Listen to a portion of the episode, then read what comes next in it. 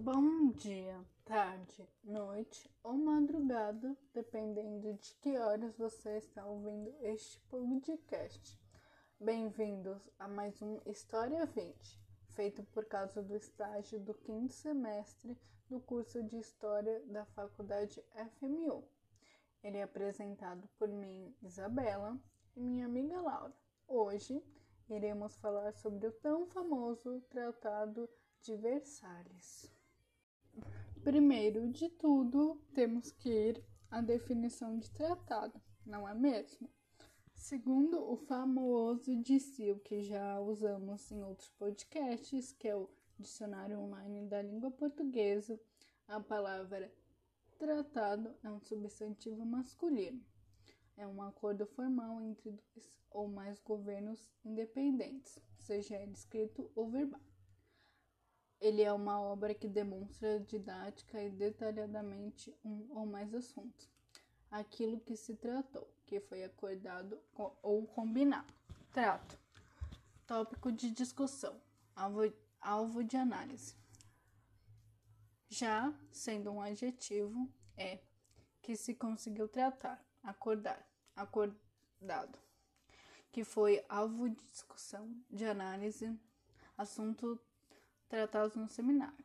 A palavra tratado é sinônimo de acordo, combinação, contrato, convenção, convênio, negócio, pacto. Irei pegar um trecho que achei muito bem explicado da revista Super Interessante, que é uma revista brasileira de divulgação científica e cultural, publicada mensalmente, mensalmente pela editora Abril desde setembro de 1987. Abre aspas. Quanto cobrar dos alemães pelos prejuízos da Primeira Guerra Mundial? Essa era a questão que dividia os líderes aliados no início de 1919. O presidente americano dizia que a Alemanha deveria pagar apenas pelos danos aos civis. Já o premier francês e seu colega britânico queriam que os alemães pagassem a maior soma possível assumindo todos os custos do conflito. A posição anglo-francesa acabou prevalecendo no texto do Tratado de Versalhes, assinado em junho de 1919. Com um acordo, a Alemanha perdeu aproximadamente 13% do seu território e 10% da população, diz a historiadora Ruth, da univers na Universidade de Lan Lancaster, na Inglaterra. O país também abriu mão de suas colônias de 70%, 75% das reservas de ferro e de 26% das minas de carvão. Além disso, os alemães tiveram de destruir cerca de 15 mil aviões, 6 milhões de fuzis e 130 mil metralhadoras. Sua força aérea foi abolida. O Estado-Maior dissolvido, o exército reduzido a 100 mil homens. O porto de Danzig, com quase meio milhão de alemães, passou para o controle da recém-criada Liga das Nações, que é precursora da Organização das Nações Unidas, conhecida como ONU. Mesmo assim, Versalhes era moderado em comparação com os duríssimos tratados de paz que a Alemanha havia imposto à Rússia e à Romênia em 1918, diz Ruth. Boa parte do território perdido, a Alsácia-Lorena apenas retornou à França. Com 60 milhões de habitantes, a Alemanha ainda era a principal economia da Europa. O tratado a deixou numa posição dominante. Estava ferido, mas não gravemente. Fecha aspas. Esse próximo tema é importante pois no próximo podcast iremos falar mais sobre o assunto. O que mais feriu o orgulho dos alemães foram as cláusulas de reparação do Tratado de Versalhes. O artigo 231 dizia que alemães, austro-húngaros e otomanos eram responsáveis por causar todos os danos e perdas sofridos pelos vencedores como consequência da guerra imposta a eles pela agressão da Alemanha e seus aliados. Nos países derrotados, ao final da guerra, essas palavras foram entendidas como humilhação. A diplomacia alemã interpretou subjetivamente esse conceito de responsabilidade, encarando-o como uma acusação moral contra a Alemanha por ter desatado a guerra, afirma o historiador Andrés. Essa incapacidade psicológica para aceitar a derrota, somada às reparações, criou território fértil para o crescimento de um nacionalismo radical, do qual o nazismo seria a expressão mais extrema. Segundo Andrés, a função do artigo 231 era deixar claro que a Alemanha havia perdido a guerra, dado aquele final ambíguo, e que deveria pagar pelos danos. Logo, a seguir, o Código 232 reconhecia a limitação financeira alemã e estabelecia uma forma para que o país pudesse pagar. Exemplo: os navios alemães afundaram durante o conflito seriam deduzidos da conta. Assim como toda propriedade alemã destruída no exterior. O problema é que ninguém deu importância a esse artigo. Assim, as reparações saíram rapidamente de seu marco técnico para se transformar numa espécie de bumerangue político. Um sentimento de indignação se propagou com, como uma onda de choque, diz o historiador Richard. O entusiasmo que tantos cidadãos alemães haviam demonstrado pela guerra em 1914 se tornou uma ardoroso ressentimento pelas condições da paz. Sem o conflito, o nazismo não teria surgido como uma força política importante, nem tantos alemães teriam buscado tão desesperadamente uma alternativa autoritária. Esse trecho que a gente acabou de retirar do site foi escrito por Eduardo e agora a gente vai para algumas curiosidades desse podcast que né, precisa ter em todos. Sobre os artigos já falados acima do Tratado de Versalhes. Artigo 45 determinava que a Alemanha cederia o território de Sarre, rico em minas de carvão, por um prazo de 15 anos à França. Já o artigo 51 estabelecia que a Alsácia e Lorena voltariam à posse dos franceses. Artigo 102 determinava que a cidade de Danzig era considerada cidade livre e, administrada pela Liga das Nações. Artigo 119 determinava que todas as colônias alemãs passariam às mãos dos aliados. Artigo 160 estabeleceu a quantidade máxima de tropas que a Alemanha poderia manter. No geral, só poderia ter 100, 100 mil soldados voluntários. Artigo 168. Qualquer fabricação de armamentos deveria ter aprovação dos aliados. Artigo 198. Determinava que a Alemanha não poderia ter aviação nem marinha militar. Artigo 231 estabeleceu o reconhecimento da culpa dos alemães pela guerra e por todas as perdas e danos dos aliados. Vamos falar mais sobre a Liga das Nações? O trecho a seguir foi retirado do jornal da USP, que é a Universidade de São Paulo. Ele foi escrito pela Cláudia Costa e publicado em 26 de 6 de 2019. Abre aspas o Tratado de Versalhes sobre os auspícios do presidente norte-americano, do primeiro-ministro David e do primeiro-ministro francês instituiu a Liga das Nações, órgão internacional que atuaria como regulador da situação política do mundo, a fim de evitar futuras guerras. Apesar de ser um dos principais negociadores do tratado, o Congresso dos Estados Unidos não ratificou o documento e nem aderiu à língua a Liga das Nações, firmando um acordo bilateral com os alemães pelo Tratado de Berlim, de 1921. A Liga fracassou porque não dispunha de um poder executivo forte, e sua dissolução oficial ocorreu em abril de 1946. Sua sucessora, a Organização das Nações Unidas, ONU, já havia iniciado suas atividades em outubro de 1945.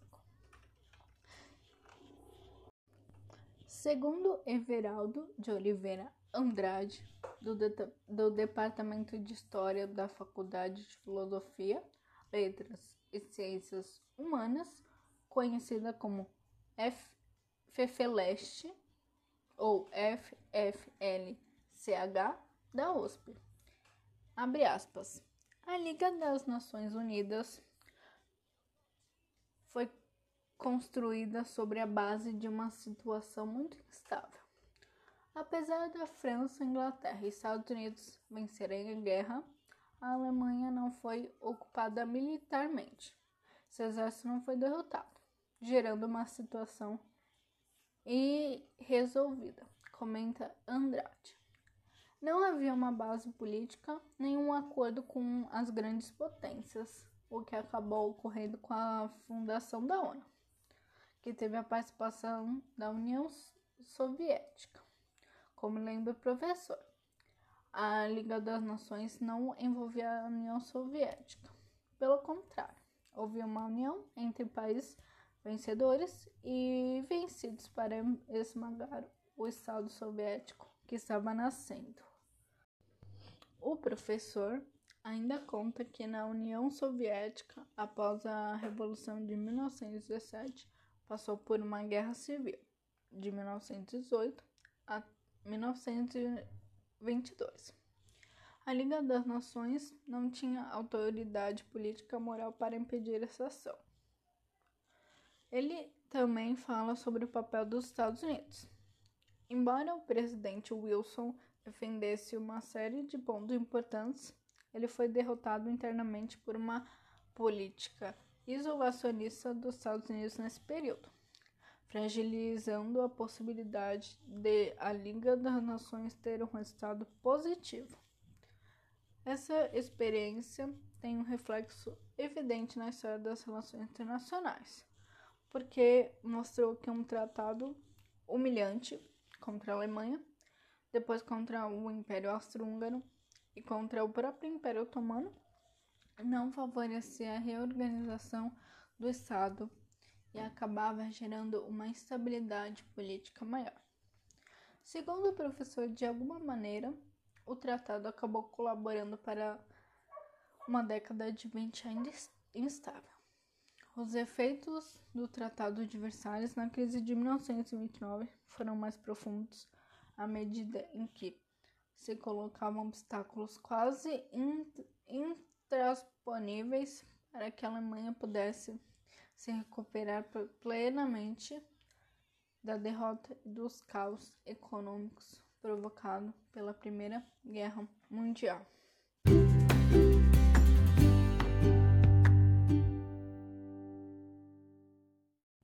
Nós falamos sobre muita coisa nesse podcast, então vou repetir algumas das coisas mais importantes ao, aos meus olhos.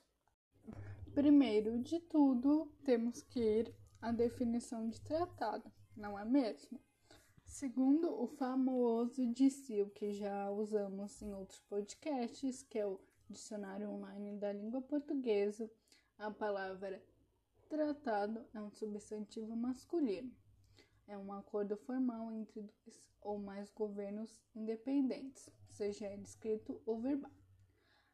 Ele é uma obra que demonstra didática e detalhadamente um ou mais assuntos. Aquilo que se tratou, que foi acordado ou combinado. Trato. Tópico de discussão. Alvo, alvo de análise.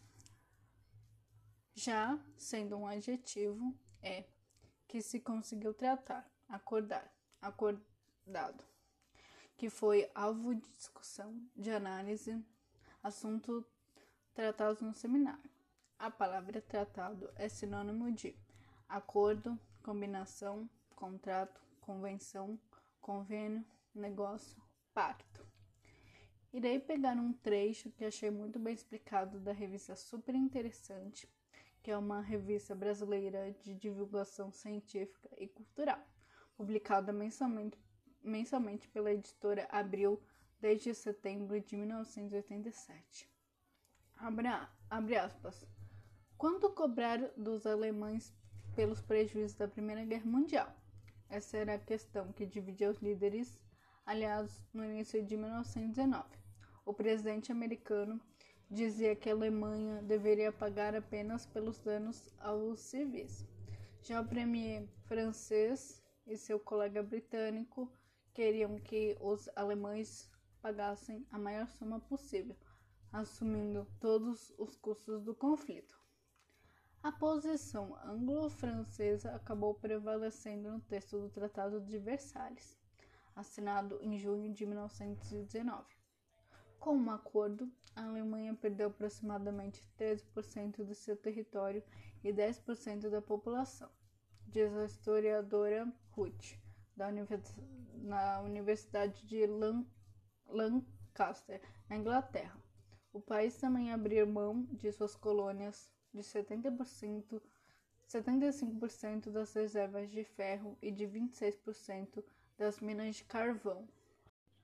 Além disso, os alemães tiveram de destruir cerca de 15 mil aviões, 6 milhões de fuzis e 130 mil metralhadoras. Sua força aérea foi abolida, o Estado-Maior dissolvido o exército reduzido a 100 mil homens. O porto de Danzig, com quase meio milhão de alemães, passou para o controle da recém-criada Liga das Nações que é precursora da Organização das Nações Unidas, conhecida como ONU. Mesmo assim, Versalhes era moderado em comparação com os duríssimos tratados de paz que a Alemanha havia imposto à Rússia e à Romênia em 1918, diz Ruth. Boa parte do território perdido, a Alsácia-Lorena apenas retornou à França. Com 60 milhões de habitantes, a Alemanha ainda era a principal economia da Europa. O tratado a deixou numa posição dominante. Estava ferido, mas não gravemente. Fecha aspas. Esse próximo tema é importante, pois no próximo podcast iremos falar mais sobre o assunto. O que mais feriu o orgulho dos alemães foram as cláusulas de reparação do Tratado de Versalhes. O artigo 231 dizia que alemães, austro-húngaros e otomanos eram responsáveis por causar todos os danos e perdas sofridos pelos vencedores como consequência da guerra imposta a eles pela agressão da Alemanha e seus aliados. Nos países derrotados, ao final da guerra, essas palavras foram entendidas como humilhação. A diplomacia alemã interpretou subjetivamente esse conceito de responsabilidade, encarando-o como uma acusação moral contra a Alemanha por ter desatado a guerra, afirma o historiador Andrés. Essa incapacidade psicológica para aceitar a derrota, somada às reparações, criou território fértil para o crescimento de um nacionalismo radical, do qual o nazismo seria a expressão mais extrema. Segundo Andrés, a função do artigo 231 era deixar claro que a Alemanha havia perdido a guerra, dado aquele final ambíguo, e que deveria pagar pelos danos. Logo, a seguir, o Código 232 reconhecia a limitação financeira alemã e estabelecia uma forma para que o país pudesse pagar. Exemplo: os navios alemães afundaram durante o conflito seriam deduzidos da conta. Assim como toda propriedade alemã destruída no exterior. O problema é que ninguém deu importância a esse artigo. Obrigada a quem ouviu esse podcast até agora. E no próximo podcast a gente vai falar mais sobre como o Tratado de Versalhes foi super importante para o nascimento do nazismo. Obrigada desde já e tenha uma boa noite, madrugada, manhã ou dia, de, dependendo de quando você estará ouvindo isso.